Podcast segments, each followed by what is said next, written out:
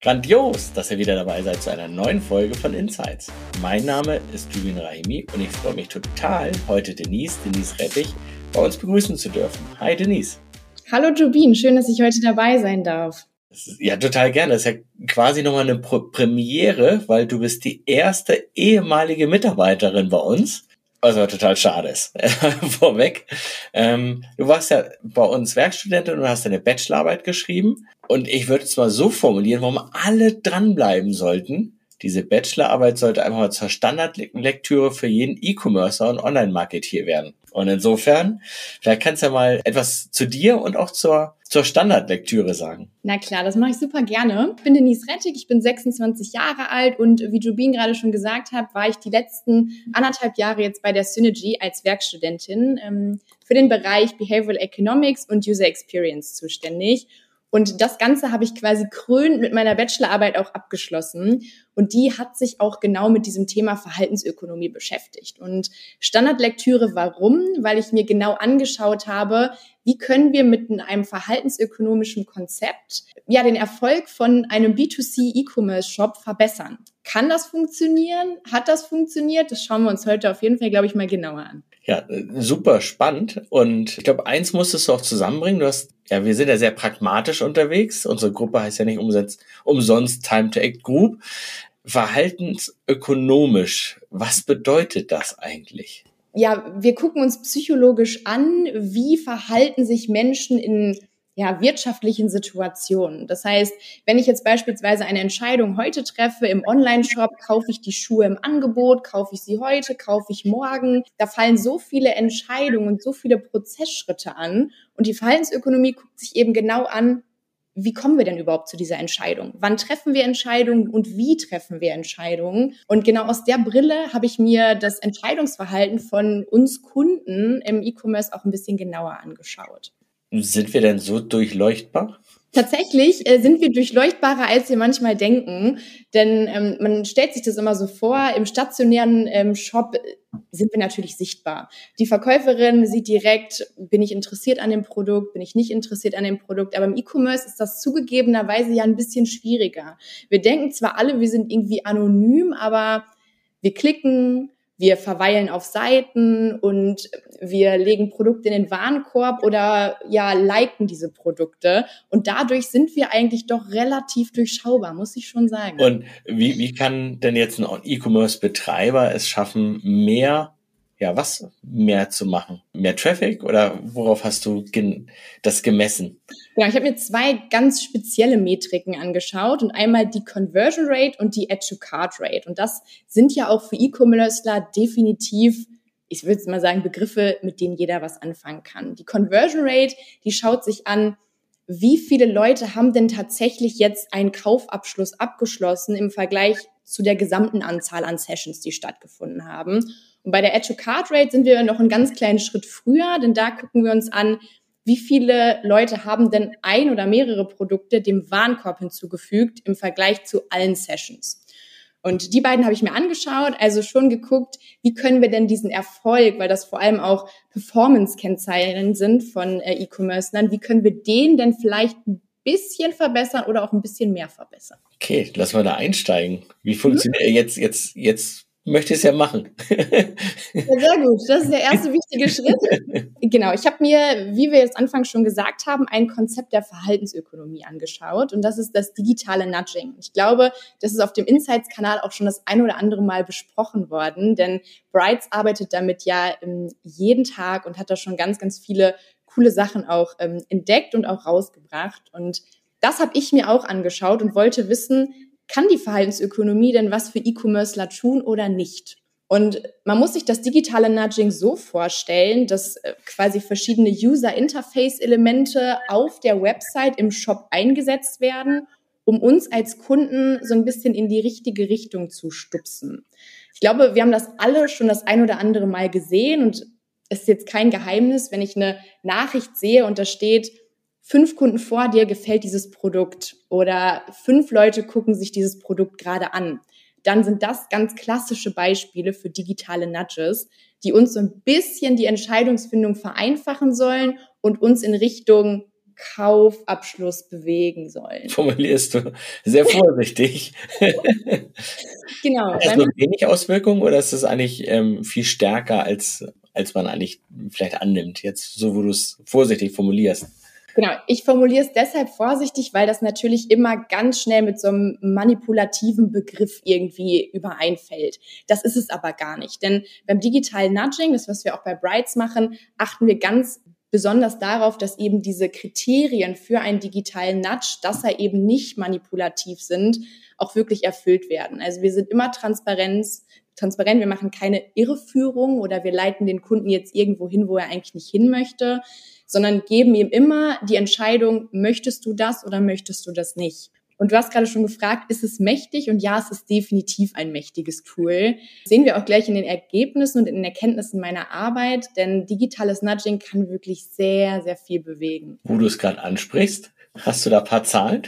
Na klar, ähm, wenn wir uns so eine Conversion Rate im E-Commerce-Shop mal anschauen, dann ist die grundsätzlich teilweise zwischen eins bis vier Prozent und jeder möchte die natürlich steigern. Für jeden gilt das, je höher, desto besser. Und mit den Nudges konnten wir tatsächlich eine, einen Uplift oder auch eine Erhöhung von bis zu 10, 11, 12 Prozent garantieren. Und das ist schon echt eine coole Zahl, und für jeden E-Commercer definitiv was, was man sich mal ein bisschen genauer anschauen sollte. Na, und wie, wie mach, also was, du hast ja zwei, drei Beispiele Richtung Nudges gebracht. Das schreibe ich jetzt, wenn ich, was ich, bei Hotels sehe ich das immer, schreibe ich jetzt immer unten drunter noch ein Zimmer frei in diesem Zeitraum und das überall und auf allen Kanälen und, oder wie läuft das?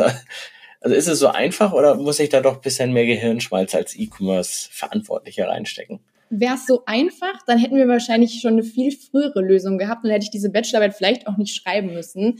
Denn es ist schon so, dass Nudging personalisiert eingesetzt werden muss. Also digitale Nudges sind jetzt kein Produkt der Stange, weshalb man sagen kann, cool, dieser Nudge hat jetzt in Unternehmen A total gut funktioniert, deshalb wird er auch in B, C, D und E gut funktionieren. Und deshalb ist es total wichtig zu gucken, welche Zielgruppe habe ich als Unternehmen? Wie interagiere ich mit meinen Kunden? Also habe ich eine Sie-Ansprache, habe ich eine Du-Ansprache, bin ich sehr locker im ähm, Wording? Und da muss ich halt genau schauen, wann platziere ich welchen Nudge. Und das ist ja bei Brights auch ein ganz, ganz großes Thema der Personalisierung, dass wir eben verschiedene Nudges haben, die genau im richtigen richtigen Moment auf den User eingehen können. Denn wenn ich beispielsweise noch unsicher bin, buche ich das Hotel oder buche ich das Hotel nicht, dann bringt es gar nichts, mich als Kunden jetzt total in Richtung kaufen oder buchen zu pushen, sondern ich muss erstmal abgeholt werden, wo stehe ich denn gerade und vielleicht muss mir einfach die Entscheidung mit einer Filteroption oder einer Vergleichsoption vereinfacht werden. Und so ist es total wichtig, sich eben auf diese speziellen situativen Bedürfnisse anzupassen und darauf einzugehen und den Nudge nicht einfach immer den gleichen auf jeder Seite jedem Besucher auszuspielen, weil das kann dann auch irgendwann mal nerven und eher den gegenteiligen Effekt äh, erzielen. Das ist ganz wichtig. Sowas wie auf jeder Seite poppt hoch, Newsletter-Anmeldung, egal ob ich es bin oder nicht. 10 ja. Euro Rabatt, wenn du dich jetzt nochmal an, oder wenn du dich jetzt anmeldest, ne? Genau, weil dann hat man eher so eine Rigidität und sagt eher, boah, die Seite mh, hm, nervt mich, ich weiß nicht, ich werde da gar nicht wahrgenommen als User, ich werde einfach nur voll, ähm, voll gespammt und das hat dann eher einen gegenteiligen Effekt. Also das bedeutet, ich muss die Situation erkennen, mhm. wo die Person sich gerade, der Nutzer sich gerade bewegt und dann ja entsprechend darauf reagieren. Ganz genau. Das darauf reagieren ist einfach, wenn man weiß, wo die Person sich gerade befindet. Ne? Absolut richtig. Und das ist vielleicht auch zugegebenermaßen aufgrund der Anonymität gar nicht immer so leicht, weil ich stehe eben nicht wie im stationären Einzelhandel vor dem Produkt, fasse es an, probiere es vielleicht in einer anderen Größe an, sondern ich bin ja erstmal anonym und für mich allein. Und da ist es eben ganz wichtig, als Shop diese verschiedenen Messpunkte einer Website genau in Betracht zu ziehen und zu gucken, wie schnell scrolle ich denn gerade? Wie lange habe ich mir vielleicht die Produktfotos angeschaut? Oder wie viel habe ich denn auf dieser Seite wirklich interagiert? Also da mhm. gibt es gerade auch bei Brights, wir messen da über 200 verschiedene Punkte, also wirklich extrem gut und extrem viel, um dieses situative Profil so genau wie möglich zu spezifizieren, damit auch am Ende die Empfehlung am passendsten ist. Ich finde es ja immer total toll, dass du Brights nach vorne bewegst. ist ja auch ein mega Tool. Aber du brauchst ja kein Brights. Ne? Du, Im Endeffekt könnte ja jeder mal, die Signale selber messen und dann dann davon gehen. Gibt es da so äh, Signale, wo du sagst, da ist es besonders eindeutig oder so eine Korrelation oder Zusammenspiel von zwei, drei Signalen, wo du sagst, das ist total klar, das ist dann jetzt, also ich meine jetzt nicht Add to Basket Button, ne? das ist dann ein total einfaches und auch gutes Signal ist immer meine, meine Scroll-Geschwindigkeit. Wie schnell scrolle ich eine Seite runter und wie wild bewege ich vielleicht auch meine Maus. Also wenn ich da sehr äh, von links nach rechts, von oben nach unten, dann bin ich wahrscheinlich ein User, der gerade nicht so gut zurechtkommt und vielleicht auch noch eher am Suchen ist und noch gar nicht weiß, welches Produkt möchte ich denn. Wohingegen ein sehr gezieltes Klickverhalten ohne große Ausschweife eher schon dahin zielt, dass jemand eigentlich ganz genau weiß, wo möchte ich hin und man vielleicht nur noch den letzten Aktionismus verstärken muss, anstatt früher anzufangen und zu sagen, ich helfe dir überhaupt erstmal das richtige Produkt zu finden. Ja, das nervt dann natürlich, ne? wenn du sagst, ich will das jetzt in, in Warenkorb legen und kaufen, okay, dann willst du auch keinen Rabatt, also als E-Commercer wird es ja keinen Rabatt dann geben. Genau. Ja. Okay. Ja. Du hast gesagt, Scroll und Mauszeiger mhm. ist ja ein Kanal. Falten sich alle Kanäle gleich oder ist das unterschiedlich? Genau, wahrscheinlich spielst du so ein bisschen auf Desktop und Mobile an. Ja. Vielleicht. genau, beim Handy haben wir keine Maus. Da haben wir total unterschiedliche Signale und das konnte ich auch für mich in meinem eigenen Alltag total gut nachvollziehen, denn ich nutze mein, mein, mein PC und mein Handy ja auch für ganz unterschiedliche ähm, ja Dinge. Wenn ich in der U-Bahn sitze oder an der Bushaltestelle stehe, dann scrolle ich da mal eben durch, gucke vielleicht so ein bisschen, was könnte mir gefallen, was gibt's für neue Angebote, wohingegen ich im Desktop ja sehr fokussiert bin. Und das konnte man auch wissenschaftlich wirklich feststellen, dass wir in ganz unterschiedlichen Settings unterwegs sind, wenn wir uns wirklich am PC befinden oder auch an unserem Handy befinden. Und da ist es ganz spannend, dass ganz unterschiedliche Nudges dann ganz anderen, ich sag mal, Erfolg erzielen. Beispiel. Also, mhm. weiß ja, ich bin da immer einfach gestrickt. Ja, klar. Ähm, beim, das kann man sich auch ganz gut, äh, ich glaube, ganz gut nachvollziehen. Bei mir hat es auch wirklich so einen Aha-Moment gegeben. Bei digitalen Nudges auf dem Smartphone ist es total gut, wenn man eine, eine soziale Referenz mit reinbringt. Wie beispielsweise fünf Kunden vor dir finden das Produkt total super, weil wir alle am Smartphone dadurch gepolt sind, dass wir so viel auf sozialen Netzwerken unterwegs sind. Ich habe es letztens noch in der U-Bahn gesehen, neben mir wurden Schuhe gekauft, rechts von mir wurden Nachrichten angeguckt und gegenüber wurde sich über den neuesten Instagram-Post unterhalten. Und da kann man eigentlich ganz gut sehen, dass wir auf mobilen Geräten sehr, sehr stark auf eine soziale Referenz und soziale Normen, ähm, dass es für uns einfach total entscheidend und auch wichtig ist, weil wir immer erwarten, wir laden etwas hoch, wir zeigen etwas von uns und wir erwarten eine Reaktion. Wir haben immer sofort einen Like, eine Bestätigung da. Und das kann man auch ganz gut auf den E-Commerce-Shop übertragen, denn am Handy ist es für uns so einleuchtend und so nahbar, dass wir eine Referenz haben, dass das auch fürs Online-Shopping gilt. Denn wenn ich jetzt hier sehe auf dem Smartphone, fünf Personen fanden das total toll, das wurde so gut bewertet, dann hat das für mich einen ganz anderen Effekt, als wenn ich das auf dem Desktop angezeigt bekomme. Und das konnte ich tatsächlich nachvollziehen in meiner Bachelorarbeit und das war super spannend.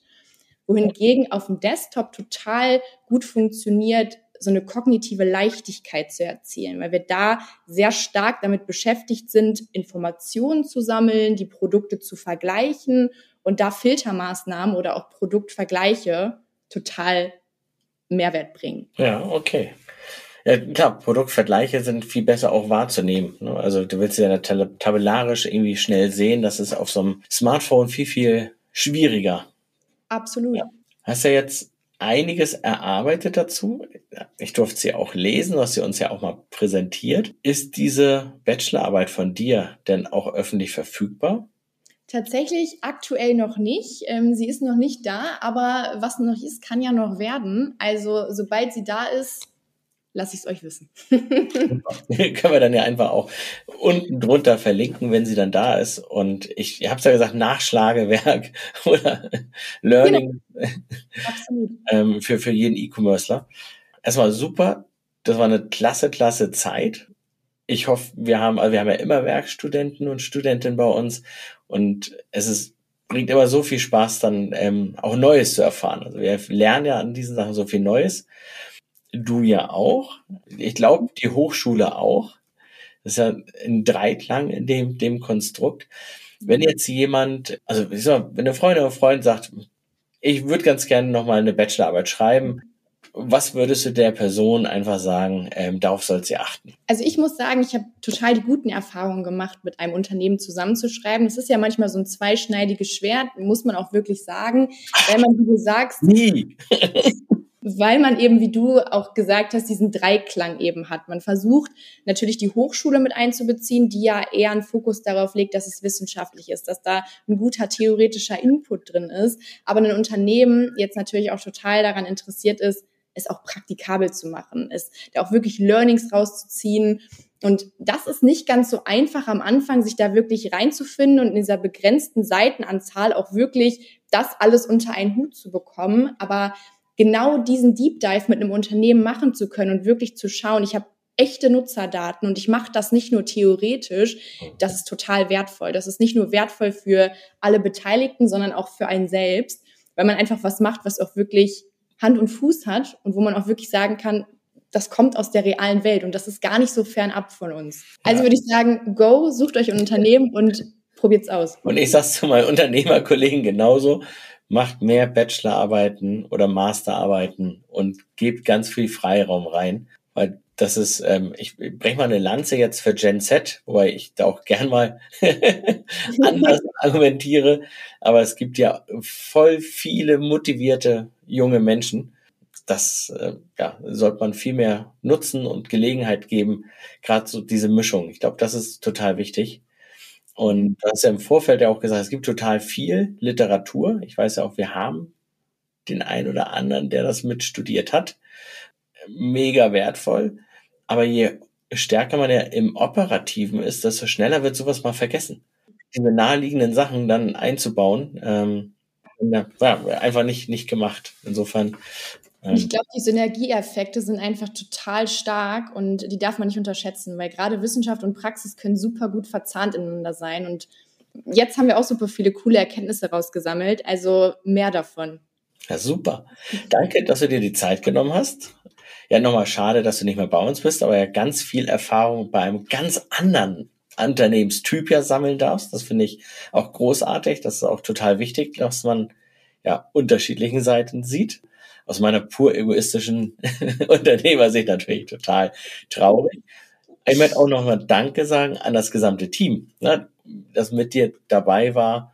Ähm, Katja, Isabel, Vasil, ähm, Eleni, waren ja doch eine Menge Personen, mit denen du ja zusammengearbeitet hast. Und es ist auch einfach ähm, super schön zu sehen, wie, wie alle nach vorne gehen und wachsen. Insofern. Total. Auch von meiner Seite aus nochmal ein großes Danke dafür, dass ich das überhaupt mit euch machen konnte und dass ich auch jederzeit so viel Support hatte und da eben auch wirklich auf verschiedenste Themenbereiche zurückgreifen durfte. Von Data Science über Behavioral Economics ist da alles total gut ineinander gelaufen. Also ähm, auch von meiner Stelle an alle nochmal ein großes Danke. Sehr gerne. Schön, dass du da warst. Und Danke für die Einladung. Gerne. Ich wünsche uns noch ein schönes Wochenende. Wir haben ne, Startup-Zeit ist halt keine Freizeit, die du gerade hast. Also haben wir es heute mal am Wochenende in die genau. Aufnahme gemacht. Insofern danke, dass du dir da dass die Zeit freigeschaufelt hast. Ja, sehr gerne. Sehr, sehr gerne. Denise, Perfekt. mach's gut. Bis ganz bald. Tschüss, Jobin. Tschüss.